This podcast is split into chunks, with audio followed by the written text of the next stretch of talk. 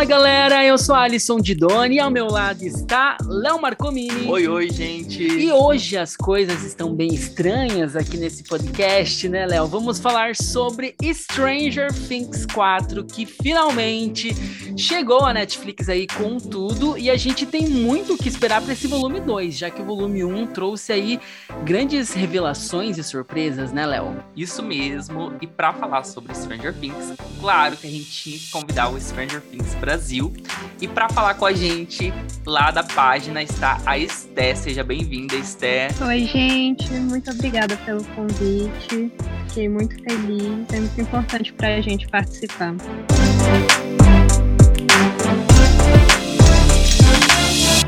A gente está super animado, super feliz em receber você, Stephanie. Seja bem-vinda ao E aí Assistiu. E eu já quero saber, né, aí logo de cara, como que foi depois desse ato, né? Desde 2019 que não tínhamos episódios de Stranger Things, estávamos todos surtando. E como que foi para vocês, né? Vocês que são Stranger Things Brasil, uma das maiores páginas, eu acho que é a maior página que nós temos de Stranger Things aqui. E como que foi para vocês essa recepção? Vocês assistirem? A gente teve o prazer né, de assistir esse primeiro episódio juntos no, no evento da Netflix, que foi muito bom conhecer você, conhecer o Felipe, o Fernando também, né, se eu não me engano, acho que era Fernando. E como que foi? Eu quero saber como que foi para vocês que são fãs, assim, de Stranger Things. Na verdade, é, a gente foi para o evento com as expectativas lá no alto. Eu mal consegui dormir na noite anterior, porque assim a gente estava esperando há três anos, né? Sim. E quando a gente chegou lá, o evento estava maravilhoso, Netflix arrasando.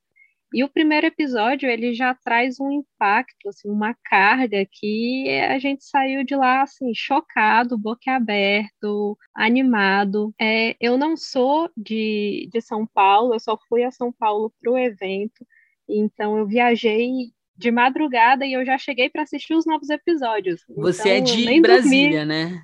Isso, de Brasília. Foram nove horas longas, mas era emoção atrás de emoção, não dava para pausar. Não, sim, a gente também. A gente tava com a expectativa lá em cima, porque foi um tempo de espera muito grande, né? A gente esperou mais de quatro, três anos praticamente, porque eu lembro que a terceira temporada tinha estreado no, no dia 4 de julho. É, né? foi em julho de 2019. Sim, então tá completando três anos, né? Então, realmente, as expectativas estavam lá em cima. E o primeiro episódio, eu lembro que a gente assistiu numa sala de cinemas, que foi uma sala de cinema, que a experiência foi incrível, né? Eu acho que, tipo, todo mundo deveria ter essa experiência de assistir uma série no cinema, porque a experiência é muito boa. Deu vontade de continuar assistindo, né, no Sim, cinema. E o que foi legal dessa experiência que a Netflix nos proporcionou é porque nós estávamos num evento para fã. Então, é, é a energia que estava todo mundo vibrando, a cena, os personagens aparecendo e a gente comemorando. E com certeza tudo isso faz a diferença né? É o primeiro evento que vocês participam ou não, Stephanie? É, é o primeiro evento que a gente participa desse nível, né? A gente já teve em Comic Con e afins, mas em evento específico da Netflix, esse foi o primeiro. Ai, que legal. E assim, como vocês falaram, a galera lá vibrando, assim, eu tava arrepiando em vários momentos, assim, foi uma experiência única. Sim, foi. não, eu acho que a experiência do cinema é muito boa, porque tem as reações, né? Eu lembro quando a aparição de cada personagem tinha a reação do público, a reação nossa, né? E isso traz uma energia muito gostosa. E eu, eu queria saber, Stephanie, como que surgiu o Stranger Things, o Stranger Things Brasil, né? Vocês são uma página que tem mais de um milhão de fãs aí nas redes. Tem um super reconhecimento aí, né? Venceram o Tudum, esse concurso da Netflix, como melhor fanpage. Isso é, é muito legal de se ver. A gente participou, a gente da, participou votação, da votação. Sim, isso foi muito, foi muito legal. Mas como que surgiu é, Stranger Things Brasil? Então, a página surgiu em 2016, a princípio com o Twitter. Em seguida, o Felipe já desenvolveu o site, já desenvolveu o Instagram. Eu escrevia sobre a série por fora, Aí ele me recrutou, falou: Poxa, gosto muito dos seus textos e tal, vamos montar uma parceria. E aí, desde 2016, a gente se dedicou muito a série, assim. Que legal. A gente, no lançamento do dia, a gente tem uma parceria muito grande com vocês, principalmente nessa quarta temporada. A gente publica várias coisas é, em collab ali no Instagram, né? Curiosidades sobre essa quarta temporada. É muito legal. É, é, essa colaboração que vocês têm e que agora a gente tá podendo ter com vocês também. E a gente acompanha tudo que vocês postam, porque, gente, é strangerthings.com.br no Instagram.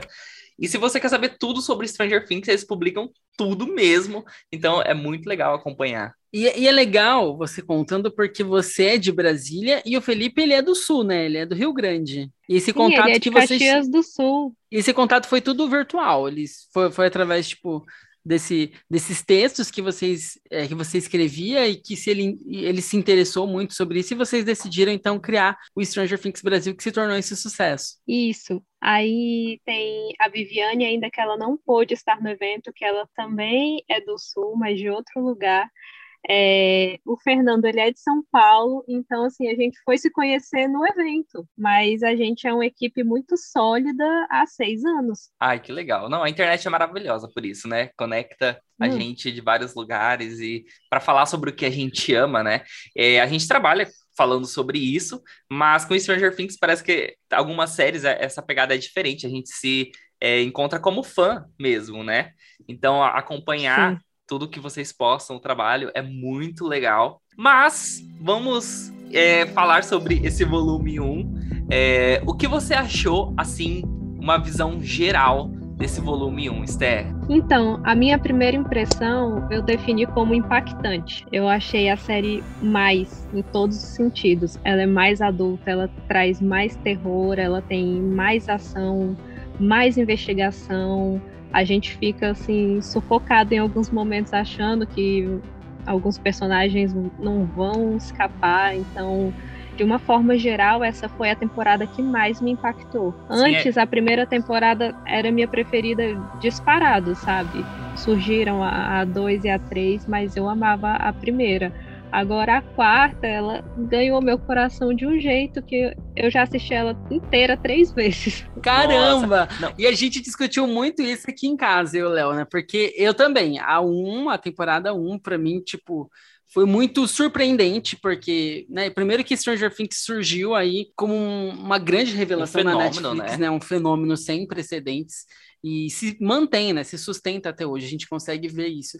E ficou esse debate de qual seria a melhor temporada. Eu fiquei muito dividida entre a 1 e a 4, mas como você falou, essa quarta temporada, esse primeiro volume, chegou muito maduro, chegou muito é, é, diferente do que a gente já tinha assistido nas temporadas anteriores. Primeiro porque tem, né, querendo ou não, tem esse impacto visual, que a gente vê o elenco mais é, maduro, eles já estão, né, numa fase é, de crescimento, não, isso é nítido, né? A gente deixou aquelas crianças, né? Infelizmente, elas cresceram, né? Aquele encanto que a gente Ai, tinha por, por, aquele elenco infantil, é, é, ele se mantém, mas é, é, são outras né, pessoas agora, são pessoas em outras fases, e isso é, foi muito nítido nessa construção que eles fizeram na série também, de evoluir e de crescer junto os com temas, seus né? protagonistas. Né? E os temas também, né? A gente consegue ver uma evolução dos personagens e, e indo para um lado muito mais sentimental também, né? Eu, eu, acho, eu acho assim que essa quarta temporada chegou com, assim como a Esther falou, um amadurecimento em todos os sentidos. Para mim, a primeira temporada também era a minha favorita, mas com certeza agora eu acho que a quarta temporada é a minha favorita. Tem os dois episódios que são os meus favoritos também, que é o 4 e o episódio 7. E o 7. Sim, todo mundo falando sobre esses episódios, né? Então, acho que a primeira, a segunda, quer dizer, a segunda temporada e a terceira é, conseguiram é, sustentar a série. É, essa quarta temporada realmente chegou e mostrou o impacto que Stranger Things tem. Tanto que a música, né, do quarto episódio tá aí com mais de 9 milhões de reproduções diárias só no Spotify, isso, né, gente?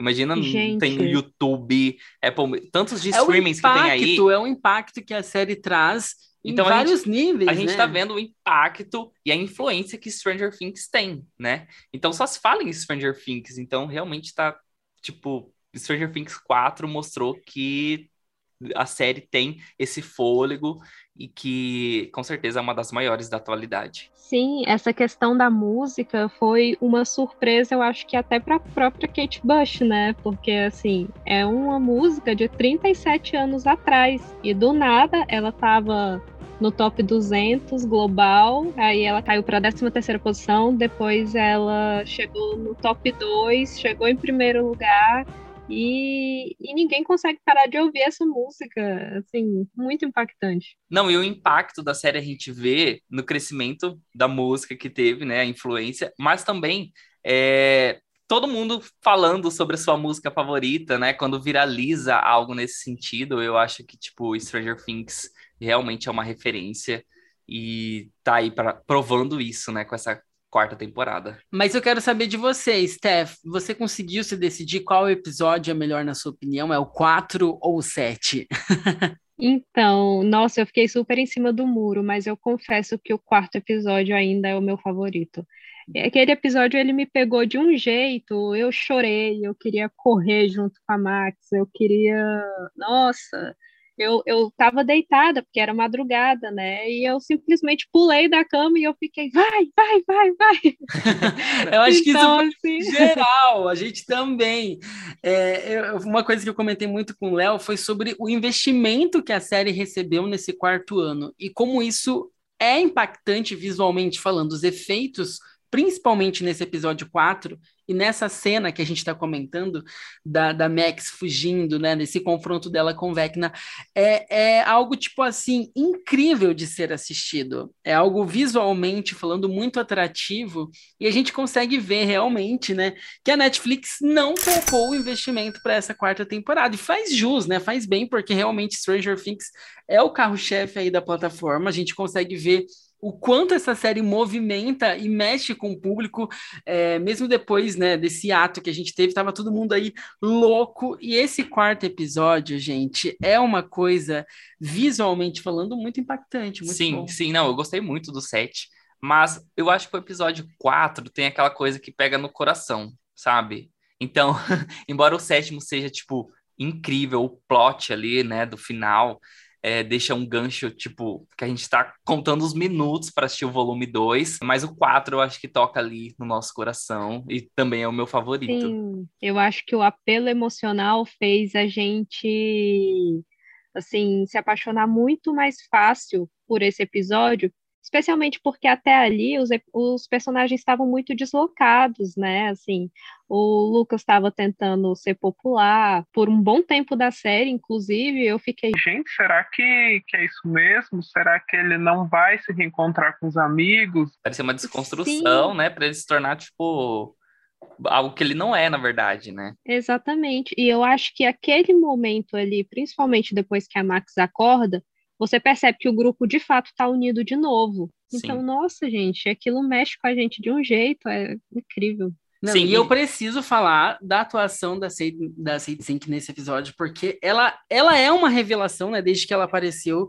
em Stranger Things, ela surpreendeu, fez a trilogia ali, Rua do Medo, na né, Netflix, ela teve a participação também, brilhou. Adoro. Adoro também. E agora ela deu um salto, assim, tipo, gigantesco, sendo realmente um dos nomes mais comentados dessa temporada, e não é para menos porque ela tem um protagonismo ali da, nesse episódio 4, principalmente, ela domina praticamente todo esse episódio. E é algo assim muito incrível, né? É, como a Netflix tem esse cuidado de escolher muito bem esse elenco de Stranger Things, porque a gente tem é, um elenco muito é, diferente, mas que se complementa de uma forma muito única, e isso é muito bom de se ver. E como eles dão espaço para cada um ter o seu momento de, de brilhar, né? De, de ter esse, esse foco, esse ênfase. E nesse episódio 4, nossa, a Maxi é, deu nome. Entregou Não, eu, eu acho que, que, Eu acho assim que ela é o maior destaque desse volume 1. Né? A gente tem a Millie Bobby Brown, Sim. tem os outros atores que são sensacionais, mas eu acho que se falar para eu escolher quem foi o grande destaque desse volume 1 é ela, né? É, eu, eu acho que ela divide muito bem o protagonismo com a Millie Bob Brown, né? E a também, Eleven, é, é claro é, que a gente não pode deixar de falar, ali no final, Jamie Campbell, porque que Sim, atuação incrível e que plot sensacional é desse ator. Falar, né? É isso que eu ia falar. A, a, os nomes que Stranger Things traz, eles se sustentam muito bem. A gente tá falando aí da Sadie Sink, da Millie Bob Brown. E a revelação de Jamie, né, nessa, nessa temporada. Ele que já é um ator que tem aí um currículo muito legal de ser assistido, né? Tem várias produções, né? Ele já teve várias, várias sagas, né? Sim, ó, a gente Não até fez uma publicação que a gente fez com Stranger Things.com.br sobre os filmes que o Jamie Campbell já fez, né? Que realmente é Sweeney Todd, Sweeney Todd, a, a saga Crepúsculo. Ele já fez, já esteve em Harry Potter, a Relíquias da Morte. Aí ele apareceu também é, em Animais Fantásticos, ele já esteve em Instrumentos Mortais, agora em Stranger Things 4, né? É, como um dos grandes plots, assim, né, da série. E que construção sensacional no episódio 7, o momento que a gente tem essa revelação, né, Esther? Sim, é, o mais interessante é que esse personagem, ele tinha uma cara de bonzinho, assim, a princípio, né? Depois você ficava já desconfiado de que ele não era tão bonzinho. Mas quando tem de fato a revelação, você pode notar que até o cabelo dele muda, o penteado dele muda, a feição dele. É assim, outra coisa, a atuação dele foi brilhante. Sim. Opa! A gente tem quatro cachorros aqui, não sei se você escutou. Eu, gente, eu tenho 11 bichos, eu tô dentro do armário aqui para não. Tudo cachorro? Gatos, eu tenho quatro, gatos. Tenho quatro cachorros e sete gatos. Catei tudo da rua. Os Ai, que delícia! Ai, que demais! a gente tem quatro dogs aqui e a gente tá estudando uma quinta. Olha, olha, olha os, os dois. Não, em São Paulo em São Paulo, animais. gente. Mas é isso, a gente ama também. Mas voltando, realmente a atuação, realmente a atuação do Jamie Campbell, assim, foi sensacional. Acho que ele é uma grande revelação é, em Stranger Things 4. Já é o gancho perfeito para a gente começar a falar sobre o volume 2, né? Porque a gente, o volume 1 termina com essa revelação. E como vai ser esse embate é, de Eleven dos personagens com o Vegna, né? Eu acho que esse vai ser o ápice do volume 2 e qual a sua expectativa? É, eu já tá quero esperando? saber como que vocês estão vivendo após é, esse volume 1 um, e como que tá a mente de vocês, a expectativa que vocês têm para esse dia 1 de julho, que, meu Deus, parece que tá tão longe que não chega logo. Nunca vi um mês passar tão devagar, minha pois gente. Pois é. Então, é, a nossa cabeça está fervendo, né? Porque cada foto que, é, que surge, que a equipe de direção posta, que os atores postam, a gente está atrás e a gente fica fazendo teorias. Eu cheguei a escrever uma sobre o que o Vecna é, representa dentro do mundo invertido, baseado em alguns diálogos do Dustin. É, só que depois de, de ter feito essa teoria, que é basicamente assim: lá tudo funciona como uma mente colmeia, e ele precisou viver lá dentro, aprender a viver, usar os seus poderes para conseguir se conectar né, ao mundo invertido. Então, ele passou a fazer parte de uma hierarquia, que seria os demobates como sentinelas, que vigiam, anunciam a chegada de perigo. Isso a gente pode ver no episódio 7, a forma como eles é, fazem uns ruídos, né, avisando que tem gente no mundo invertido. Os Demodogs seriam como um exército, o Demogorgon como um capitão de elite e o Vecna um general cinco estrelas, como o próprio Dustin fala. Só que a gente fica naquele questionamento de por que, que ele não não tinha aparecido até então. É, acredito que o Devorador de Mentes é o Supremo, porque a gente tem a sensação de que ele nunca foi de fato derrotado, apenas o portal foi selado. E vem o questionamento de, mas por que agora o Vecna está tão cheio de si? Sim. No teaser da, do volume 2, a gente vê que na base russa tem uma fumaça preta lá presa num, numa máquina e a gente está acreditando que aquele é o devorador de mentes, então, fora do mundo invertido, ele não consegue exercer o seu poder, o que deu lugar para o Vecna, de alguma forma, ou ele quer se vingar da Onze ou ele quer libertar o Todo Supremo, né? É isso que a gente está estudando aí. Então, você falando agora da Rússia, a gente esqueceu até de comentar aqui sobre o Hopper, né? Que nesse volume 1 Sim. também foi, tipo, algo agonizante acompanhar, tipo, toda a trajetória dele ali. É quando ele quebra o pé. Nossa, gente, que dor, velho. Eu, eu encolhi meu pé hum. ali. E a gente também, tipo, tá ansioso, porque a, esse volu o volume 1 termina com o encontro deles, né?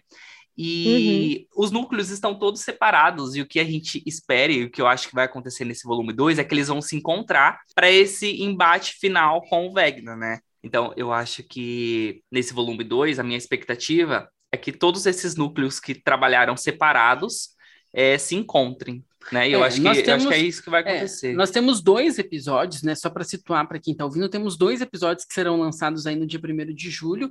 É, o, prim... o oitavo, né? O capítulo 8, que vai ter uma hora e meia, e o capítulo 9, que vem com duas horas e meia de duração. Então são um filme, quatro né? horas ainda, e tem muita coisa para desvendar, e eu fico curioso, porque essa quarta temporada não é a final ainda. Nós temos a quarta e a quinta temporada, que daí encerra, né? Stranger Things.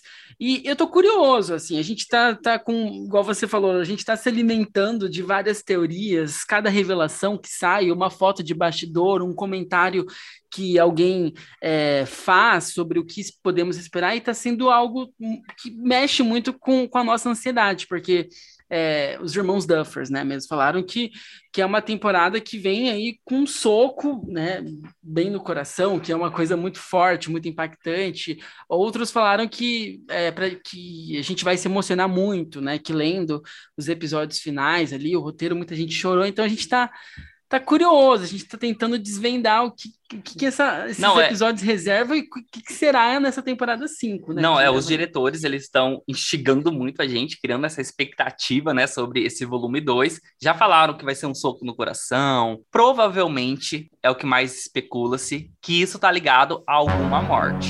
O que, que você acha, Esther? Eu também acho.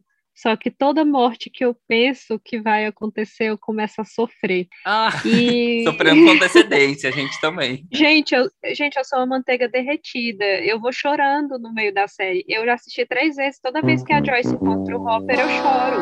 É. Eu não consigo. Na terceira temporada, quando tem aquela carta que o Hopper deixa para Eleven e tal, sim. eu sei que o Hopper tá vivo, mas eu choro com aquela carta se eu assistir aquele episódio. É, a gente Então-.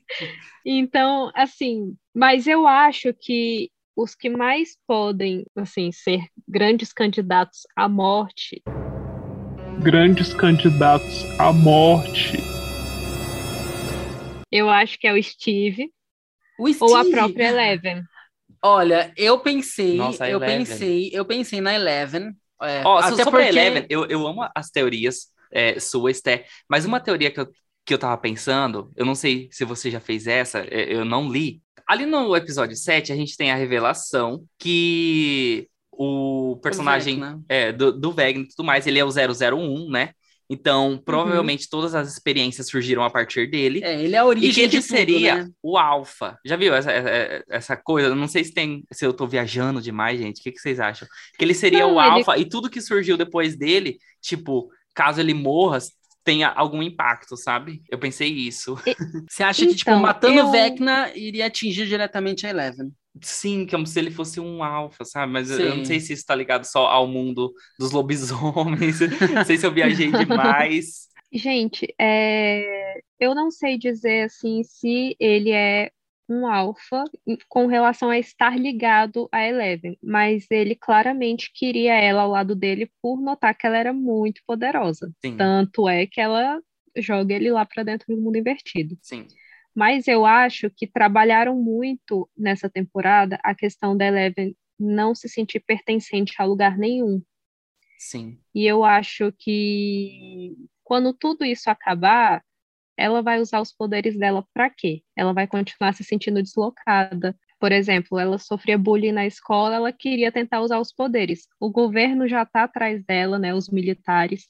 Então, eu acho que a tendência é que ela morra no final como uma grande Meu heroína para selar o, o portal de vez. Eu espero estar totalmente errada, eu espero que isso não aconteça. Eu já Porque eu quero aqui que ela viva feliz para sempre. Não, eu já tô pensando no impacto que isso vai, vai ter, né? Não, se isso realmente for isso, né? Se for Porque, a morte da Eleven. é, o- quando o Léo cogitou a morte da Eleven, eu, eu, primeiramente eu falei, não, acho que isso não, acho que o Hopper é, é um forte candidato a morrer definitivamente. É, eu, tam- eu também pensei, porque, não sei, com certeza, acho que eu vi até na página de vocês, falando que o ator comentou que sobre o final dele na série, né? Que seria triste, Uhum. alguma coisa assim. Então eu cogitei que ele realmente poderia agora morrer de fato, né? Mas não sei também. Acho que o final dele ser triste pode ser muito relativo. Pela segunda vez ele tentou ter uma família e dar tudo errado. Então, eu acho que talvez é, o final dele seja triste pela ausência da Eleven, porque seria a segunda filha que ele perderia. É, é, muito triste, é muito triste de se imaginar, mas é algo que a gente precisa cogitar, né? As teorias sobre, sobre o que pode acontecer é algo que, que realmente a gente não consegue fugir disso. Infelizmente, algumas perdas é, é algo que, que a gente já está meio que se forjando para enfrentar. Não, com certeza. E, e eu sei que o público vai sofrer muito com qualquer um deles. Quando foi a morte do Bob Newby, nossa, gente, Sim, o que foi a morte personagem... do Bob? Que, Sim. que, por que morreu? É. Nossa, ele, porque, porque... Foi, é, o Bob foi um personagem que foi introduzido de uma forma tão leve, ele tinha, né, o, o, o, apelo cômico dele que era muito bom, e quando ele morreu foi algo que eu senti bastante também. Eu falei, meu, não acredito. Não, acho que todo mundo sentiu, né, quando surge um personagem assim que é, tem essa identificação com o público, né, que a gente é, gosta muito, né, daí quando acontece isso realmente é muito triste. E eu também acho que o Ed pode morrer. Talvez um do, do elenco principal não morra nessa temporada, talvez guardem isso para quinta, mas eu acho que o Ed vai morrer. É, eu também, Nossa. eu também, eu pensei nisso, tipo, de eles guardarem os principais e um novo, né, que surgiu aí, igual uhum. foi com o Bob, né? É, os coadjuvantes. É, porque o, o Ed trabalharam muito com ele, é, dele ser fujão, dele ter medo da briga, dele. Ele mesmo fala: eu vejo uma confusão, eu dou a meia volta e vou embora. E ele só pula para salvar o Chief porque ele se sentiu intimidado por duas garotas estarem indo atrás dele, né?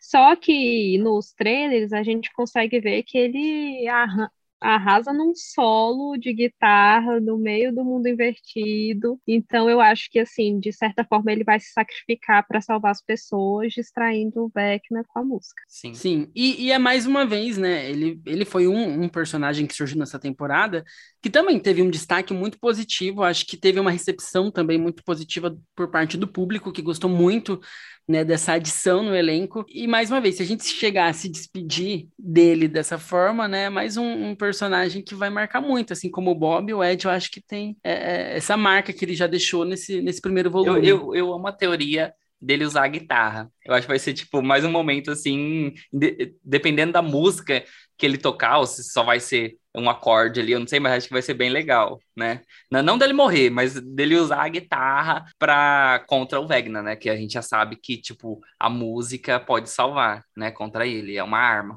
Sim, eu acho que, que vai ser uma cena assim muito incrível. Inclusive, é, a, aquele apreço dele pela guitarra já é mostrado assim quando ele chega em casa ele cumprimenta a guitarra, né? Sim. Então a gente é... sabe que vai ser um elemento bem importante. Sim, eu acho por, por já estar mostrando assim, né?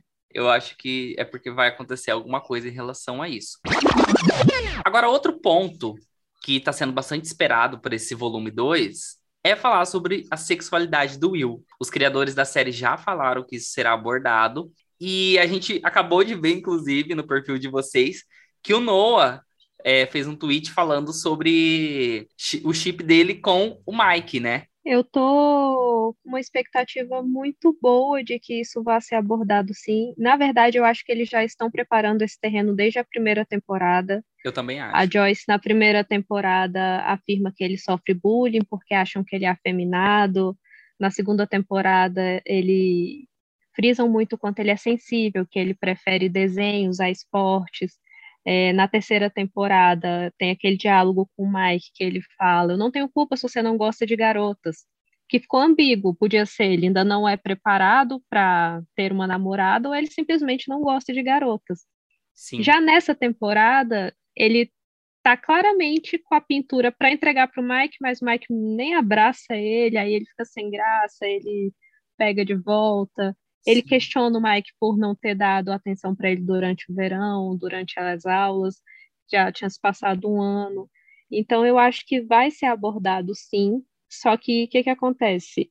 É, agora que ele é adolescente, né? Antes ele era uma criança. Sim. E eu acho que tentaram abordar de uma forma leve um período de descoberta dele, também devido à época, né? Nos anos 80 não era fácil ser homossexual. Então, eu acho que introduziram a Robin, inclusive para analisar como seria a recepção do público com relação a isso. Você falando da Rob, lembrei de uma coisa que a gente não comentou, que foi a participação da Anne. Da Anne não, né? Da... Da Amy Beth. É, Ai. Gente, que. Não, olha, eu fiquei até. Não, que participação, Que gente. participação, 20 segundos, gente, em cena. É porque né, ela surge ali, é, aparentemente, nesse primeiro episódio, quando ela aparece, a gente acredita que ela possa ser um interesse ali amoroso, né, da personagem da Robbie. E Que a vai gente ser, eu acho. é, né? Eu a- espero eu que isso espero seja- que, que isso se concretize, porque realmente a gente tava com uma expectativa muito grande, a gente até achou que acrescentar, trazer a personagem, né, foi algo muito fanservice, assim, né, meio que para tentar amenizar a situação com, com os fãs aí de, de Anne with Annie, que foi cancelada, a gente entende, né, contratos e tal, não é uma culpa direta da Netflix, mas é, muito se falou, é, a revolta dos fãs, teve milhões e milhões de assinaturas, e a gente estava nessa expectativa de ver mais, que ela fosse uma personagem mais presente, né, nessa temporada, e prá, prá, prá, não aconteceu. Não aconteceu. E, inclusive, a atriz gravou vídeos falando que mal podia esperar que a gente conhecesse a Vicky e tal. E acho que os vídeos que ela gravou duraram mais que a participação É, dela. nossa, Então, verdade. Ai, verdade. então, o público ficou muito frustrado. A expectativa é que coloquem ela no, no segundo volume para ter alguma, alguma reviravolta assim, É. importante, que faça sentido ela estar de fato na série, né?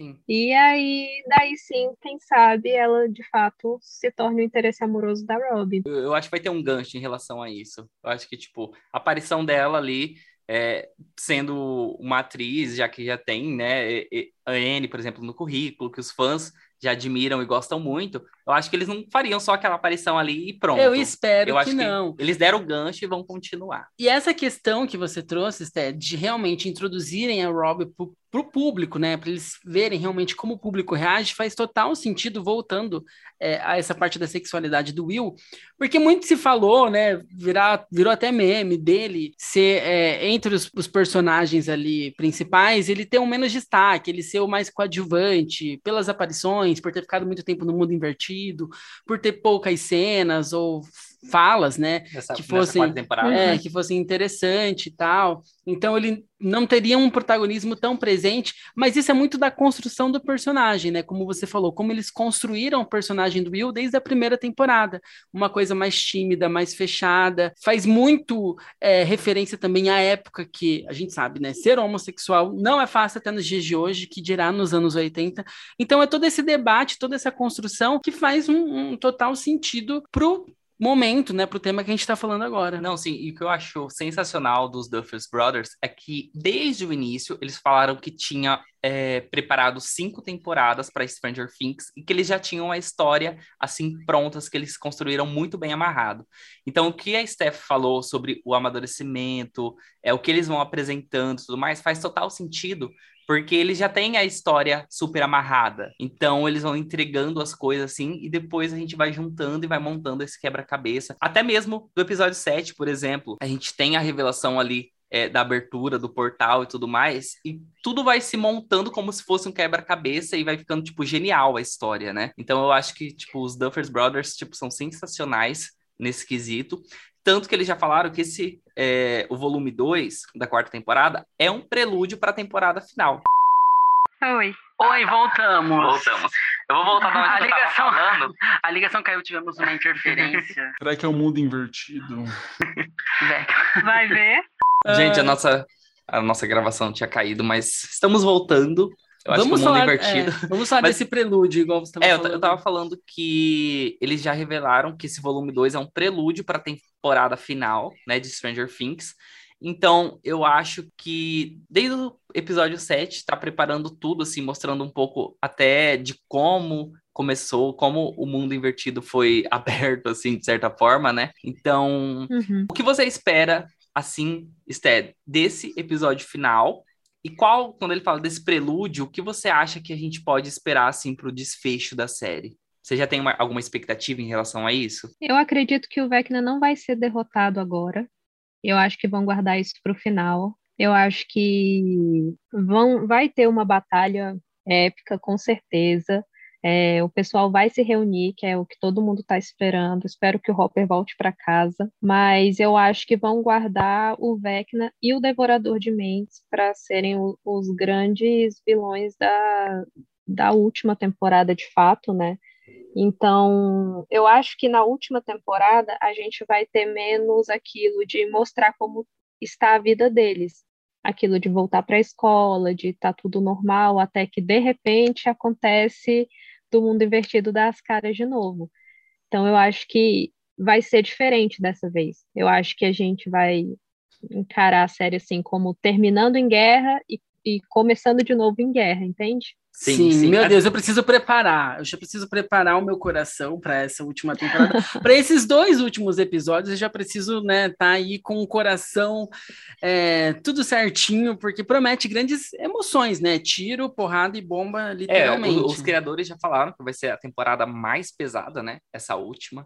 Então, eu realmente concordo com o que a Steph falou. Eu acho que vai ser. Acho que eles já vão deixar um gancho assim, mas não vão terminar ali. E o que a gente já tem falado e que você reforçou agora, Steph, sobre eles se juntarem nesse volume 2, faz total sentido. Se vocês perceberem, até no pôster oficial dessa quarta temporada, que tem a abertura do mundo invertido e todos é, os núcleos se encontrando, né? Sim. É, sim. Foi, foram divulgados quase os quatro pôsteres individuais, e daí o quinto pôster com todos eles juntos e todos eles indo para o mesmo caminho ali, né? Que é aberto, que é um portal do mundo invertido. Faz total sentido se a gente ligar, né? Que eles realmente vão se encontrar nesses episódios finais. E eu acredito que os poderes da Eleven, assim como o Dr. Owens dá a entender quando ele tenta convencer ela a participar do projeto Nina, é que os poderes dela vão voltar diferentes, mais fortes e como o Vecna consegue, por exemplo, entrar na mente das pessoas, mexer com o tempo, mexer com alucinações, assim, eu estou muito curiosa para saber o que que vai ser o plus do, dos poderes dela, sabe? Eu estou numa curiosidade muito grande com relação a isso. Não, isso é verdade, porque a gente ainda não viu a Eleven na sua potência máxima, né? É uma oscilação constante, ela se descobrindo também, né? Descobrindo a, a potência dos seus poderes. Então, é, eu estou muito curioso. Você trazendo isso realmente desperta é porque, uma curiosidade muito grande. Sim, porque o retorno dos poderes dela, a gente vê ali no final do episódio 7, né? Então, tipo, deixa tudo isso para os dois episódios que estão vindo aí, né? Então, a gente realmente, tipo, tá nessa expectativa para ver é, qual vai ser a potência da Eleven nesses episódios finais, porque a gente sabe que ela é pers uma personagem muito chave na história, né? Então, tipo, a expectativa realmente está lá em cima. E uma gente. coisa que eu tô muito curioso, que é, essa expectativa que Stranger Things sempre me traz, e que para esse primeiro volume dessa quarta temporada foi muito bom são as referências, né? É uma série oitentista que veio, né, com várias referências desde a sua primeira temporada, principalmente agora nesse volume a gente tem muitas referências que se fala, né, muito se falou aí sobre o visual, né, do, do Vecna, que traz várias referências, a principalmente a, a, Hora do Pesadelo, a Fred Krueger. Eu assisti a Fred Krueger muitas e muitas vezes quando era criança, era um dos nossos filmes de terror favoritos. Olha os pais, né, gente, os pais desequilibrados. A gente assistia muito a Hora do Pesadelo e eu acho que assisti todos é, essa, esses filmes dessa leva original e foi muito bom ter essa referência. Quando eu bati o olho no Vecna, eu falei, a primeira coisa que eu falei pro Léo, meu, é muito Fred Krueger isso.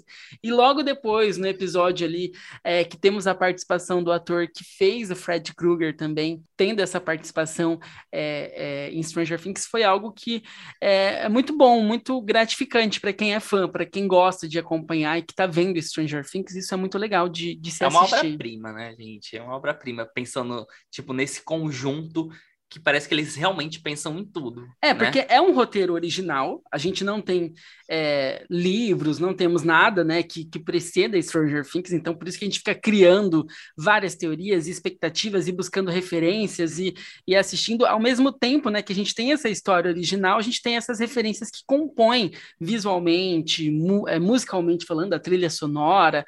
Então tudo isso é muito gostoso de ser assistido, de ser visto, e eu acho que isso é, é um dos ingredientes que faz essa receita, né, funcionar tão bem, né? Essa composição que a Netflix traz é, resulta nesse produto maravilhoso aí que é Stranger Things, que sem dúvida nenhuma é algo, eu acho que, que a Netflix, nem a Netflix esperava que fosse tão é, tão impactante assim, né? Tanto que lá no início. É, se falava né, muito, falava na, muito na primeira temporada que Stranger Things foi uma receita né, que eles pegaram várias coisas que davam certo e tal, que foi pensado. Sim, mas muito se falou também de como esse roteiro foi recusado por vários streamings, Verdade. né? Que muita gente fechou a porta, não acreditou, não deu credibilidade pro roteiro dos irmãos Duffers. Imagina agora... os executivos, né? Isso que eu tô.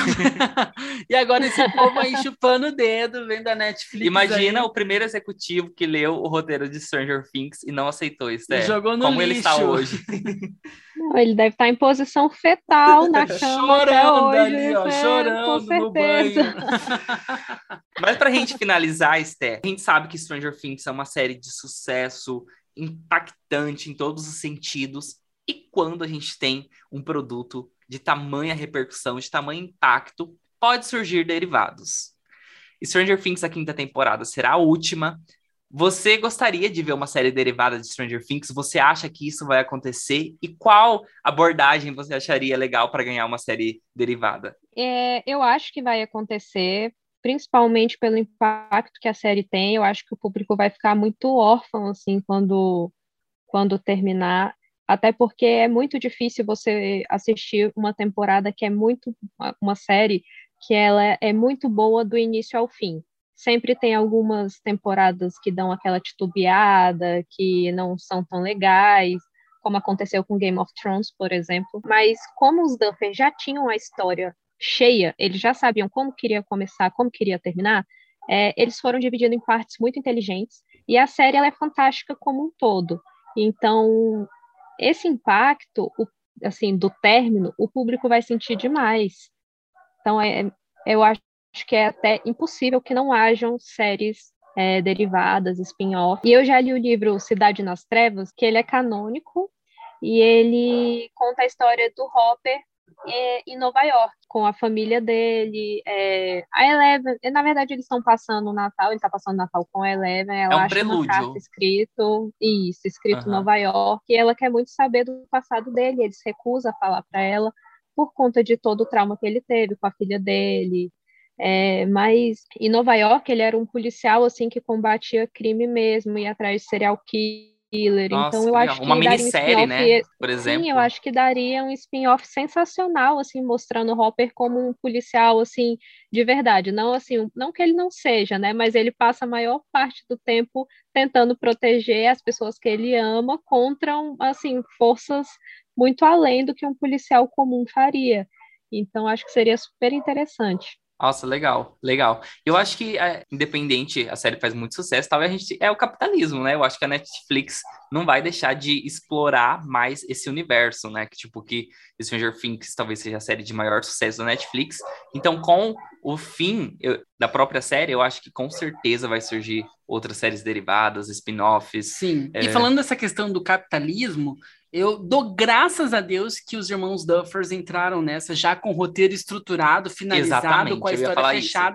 Para não explorar de uma forma errada e começar a fazer 10 temporadas e viajar e perder todo, né? Como já a gente já viu em outras produções, né? Que se perde totalmente, começa no auge e vai definhando até ninguém mais Sim. entender. A gente viu isso com The Walking Dead. Não, talvez a Netflix- Isso Eu, muito. eu também admiro eles por isso, porque talvez a Netflix até tenha, né? Tipo, falado, não tem como esticar, porque essa série faz muito sucesso e tal, mas Não. eles realmente vão fechar da forma como eles construíram a É, história. E né? a forma como a Netflix faz para manter a gente aflito, preso e louco, criando teorias e tal, é isso, dividindo, né? Sim, manter, sim, né? falando sobre isso, Steph, você gostaria que, por exemplo, a quinta temporada, que é a última, fosse lançado episódios semanais? Ou você gosta já de maratonar, assim, tudo de uma vez? Então, eu imagino a cara da Netflix vendo que eu assisti em nove horas uma coisa que ela demorou três anos para fazer. Sim. Então, Exatamente, eu a acho gente é assim que também. Seria, eu acho que seria inteligente da parte deles dividir semanalmente. dá tempo de fazer review com calma, dá tempo do público ficar na expectativa e também deles aproveitarem melhor o engajamento, O né, hype, né? para a finalização da série, exatamente. É, eu, eu também Mas, acho. eu, mas eu, eu prefiro assistir tudo de uma vez. Eu fico louca, eu fico ansiosa. Sim, eu, ó, eu, eu vou assistir. eu, como fã, gostaria que lançasse tudo de uma vez para assistir tudo de uma vez. Mas a gente trabalha com isso e a gente sabe que se lançar semanalmente, realmente vai ter esse engajamento, essa expectativa depois de cada episódio, esperar uma semana. É, vai porque, ser uma assim, semana ali, tipo, esperando de tensão. Igual a Steph falando, ela já assistiu três vezes. A primeira vez que você assiste, você assiste emocionado.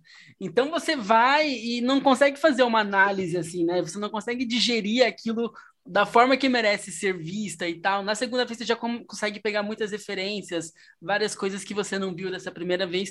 Então, realmente, Lançando lançando, semanalmente, a estratégia né, é muito inteligente até pra gente, né? Também É porque a gente conseguir- fica uma semana ali, né? Comentando, falando sobre aquilo. E para esperar o próximo, reassistindo, esperando o próximo episódio. Não, exatamente. E eu, eu sou muito observadora, eu observo muitos detalhes. Às vezes eu tô assistindo a série, eu tô reparando lá no fundo o porta-retrato do Dustin que apareceu no quarto da Suzy. É, e eu vou pegando essas coisas. é, então, assim, eu assisto três vezes porque eu sou muito detalhista. A primeira vez que eu assisti, eu saquei que tinha um problema com Harry Creel. Na primeira vez que eu assisti, eu, eu virei para minha esposa e falei: Olha, esse menino é do mal.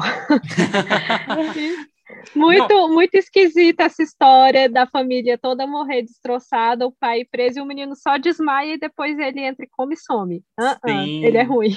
Sim, não, isso eu acho muito legal. Às vezes vocês até publicam. É, até a gente conversando com o Felipe também.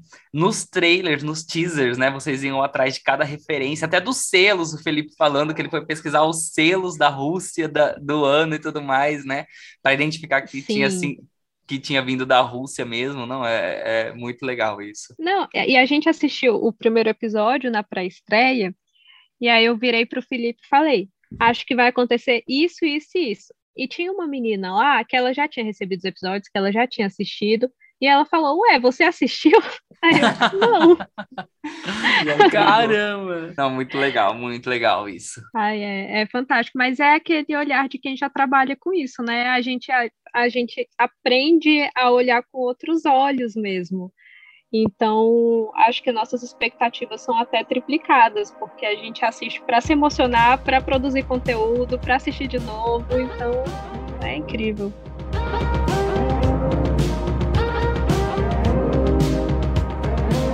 Esté, infelizmente o nosso bate-papo tá chegando ao fim. Por mim, a gente ficaria aqui horas e horas falando sobre É, Stranger até o Things, dia porque- 1 de julho a gente ficava aqui criando teorias e, e falando de Stranger Things numa boa, porque realmente é uma série que mexe muito com a gente, que a gente gosta bastante. Acho que foi a primeira série que a gente maratonou juntos, né, Léo? Com lançamentos, acho que foi a primeira série que a gente assistiu e que é muito bom. Eu acho que essa nostalgia que Stranger Things traz e essa coisa inovadora ao mesmo tempo também é, é uma coisa que agrada muito, não só a nós, mas essa legião incrível, né, que a série construiu Gigantesca. e que vocês se comunicam muito bem, né, que vocês transmitem isso muito bem. É, e, o, Então, no- e o nosso bate-papo não termina por aqui, né, gente? A gente espera vocês lá no Lançamentos do Dia, no arroba strangerthings.com.br no Instagram. Tem o Twitter também, né, Esté? É, pode divulgar Tem. aí a- as redes de vocês, onde todo mundo Por pode favor. encontrar. E continuar esse bate-papo, a expectativa até o volume 2. E depois do volume 2, tem muita já começa coisa ainda pra sair, a né, espera pela quinta e última temporada. Então, pode chamar o pessoal aí pra seguir vocês e acompanhar. Gente, a gente tem o site que já é o próprio Instagram, né? strangerthings.com.br. Ah, o nosso Twitter é steams.br. É isso, eu espero que vocês sigam a gente lá, acompanhem tudo, porque a gente posta a cada 30 minutos tem conteúdo novo. É A verdade, é gente se muito bom. dedica de verdade. E meninos, muito obrigado pelo convite. Foi um prazer enorme estar aqui, ter essa discussão super gostosa com vocês. Se vocês precisarem, estamos aí. Ah, e saiba que essa casa, ó, eu sempre falo aqui pros nossos convidados que o EI assistiu é a casa de vocês também, para vocês ficarem é, à vontade para falar mais sobre a série, sobre Stranger Things. O eu sei sempre fica feito, né? Sim, eu sei que a Sté fala aí de outras séries também, além de Stranger Things Brasil. Então, com certeza, Sté, se prepara que a gente vai te trazer aqui novamente, tá bom? e é muito claro. A gente, a gente fica feliz e honrado em poder receber e falar com vocês também sobre Stranger Things, que é esse amor que a gente compartilha aí. Muito obrigado, Sté. Eu que agradeço, gente, todo coração. E aproveitando, a gente deixa um abraço também para toda a equipe, né? O Felipe, é, o, Felipe o, Fernando. o, Fernando. Todo mundo, até a Vivi, que a gente não conheceu ainda, né? A gente admira muito o, o trabalho, trabalho, de vocês. Muito obrigado. Ai, gente que agradece. Um abraço de todo mundo para vocês também.